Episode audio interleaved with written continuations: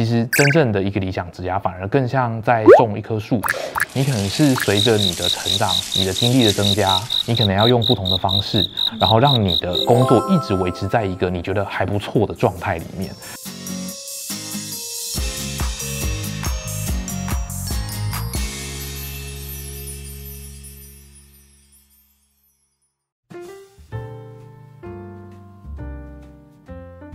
其实过去我也一直抱持的一个概念是，我觉得一定有一个理想工作在那边等着我。可是这会让我自己进入一个嗯蛮奇怪的状态，就是我会觉得说，哦，这个理想工作好像我找到了之后，它是一成不变的。应该是大学的时候就是学设计的嘛，那毕业之后不知道自己要干嘛，但是喜欢画画又喜欢玩游戏，所以我当时理所当然觉得说，嗯，那我就是要去做游戏，去游戏公司里面画图，在游戏业担任美术设计师。其实那个时候对我来说，我觉得我已经找到我的理想工作了，我找到一个很棒的公司，然后做。我喜欢做的事情，可是当时我好像还是没有很开心，所以我就发现说，哎，好像理想工作不是你可以找到的，而是你可能会有一个目标，你选择这个工工作之后，工作会改变，时代会改变。你你也会成长。其实真正的一个理想职涯，反而更像在种一棵树。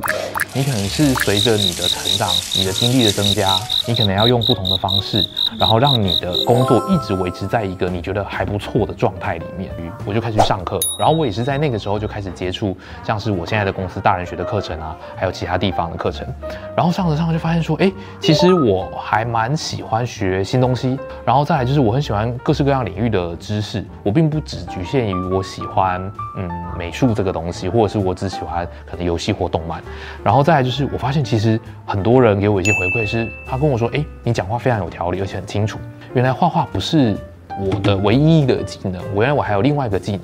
所以当时呢，就是刚好在一个呃因缘的机会底下，就是大人学开设了一个实习生的工作职缺。其实他们本来想要找学生，然后一个礼拜想要呃这个实习生进去公司两天。其实那个时候我完全不符合资格，因为我正在上班，但是我又很想去他们公司，所以我就主动写信跟那个老板说，哎，呃，我是个上班族，所以我没有办法配合一周两天的工作时间，但是我可以一个礼拜去四个半天。就每每每个半天都去四个小时，如果他们愿意给我机会，我们就聊一聊，啊，他们就真的联系我，然后聊完之后，就是他们当时刚刚好需要一个有设计专长的人这样子。我的原公司这边其实也很支持我，给了我比较弹性的工时，所以我就一边工作一边实习。中间有几次就是，嗯，蛮多同学上我们的课之后，发现说，哎，我觉得你们的天赋热情讲得很好，我也做了你们的作业。可是我写出了一堆关键字，可能五十个、一百个关键字，我还是不知道自己的方向要是什么。我就跟他说：“不然你带来，我帮你看。”然后就在看的过程中发现，哎，我我还蛮容易就从这些关键字里面找到一些线索。比如说，你是一个热爱推理，你是一个热爱热爱策略的人，热爱思考的人。所以有一天我就跟老板讲说：“哎，我觉得好像蛮擅长的，你有没有机会让我试一下？”就也很意外，老板说：“哎，如果你有兴趣，那我们就试试看。”所以就开始在大人学，呃，算是服务学员了。那也因为这样子，就是呃，觉得哎，做做着做着也做出兴趣。所以后来老板就跟我说，哎，你真的有兴趣，那你去考一个比较专业的呃执照这样子。所以也因为这样子，才转进职涯顾问的领域。我比较喜欢用打造。理想职涯这个方式来描述这件事情，因此问题就会变成：那我要怎么打造一个理想的职涯？还是像我们刚刚说的，假如你根本就不知道自己喜欢什么样的东西，其实你也无从打造。第一步还是要很呃，你在平常就要花很多时间去了解说，哦，你是在做某些事情的时候，你会感到非常有成就感，工作中也好，或是在生活中也好，去选择那个能够给你带来满足感或成就感的事情。他是在医院工作的工工作者这样子，他当时服务的对象都是一些呃小朋友，那这些。小朋友可能是一些比较需要特别照顾的，他他其实没有讨厌现在的工作，他只是觉得，嗯，他想更了解自己真正喜欢的是什么而已。然后那个时候很呃很流行那部美剧那个《冰与火之歌》嘛，哦非常有名。然后他就写了很多跟那有关的事情。然后我觉得哎、欸、很有趣啊，我说那我们来聊聊《冰与火之歌》。我就问他说你你看《冰与火之歌》，你最让你觉得印象深刻的是什么？然后他就开始跟我说。哦，像我觉得那个谁谁谁用设计另外一个人的时候，他用了什么计谋啊？然后最后终于达到他的目的，这整件事情让他觉得很有趣。听完他说的这东西，发现哎，他在他的呃书写里面写到了很多可能跟推理啊、规划啊、策划这些东西有关的词。然后我就说，那其实你。有没有机会在你的工作中多用到一些这种需要去设计一些活动啊这些技能？他说，其实他们有的时候带在带一些团体活动，他们就要设计活动。那他觉得他在这个过程中，他扮演那个主持人，在设计活动的时候，其实是他很开心的时刻。那只是说，因为办活动毕竟不是经常的，所以他那种开心的时刻就比较少。那我们就跟他说，那是不是有可能你主动的去提案，跟公司说，哎，呃，下一次的活动由我来主办，算是在工作中把你开心的成分去增加。那这样子其实你也不用换工作，你其实就可以在工作中过得很开心。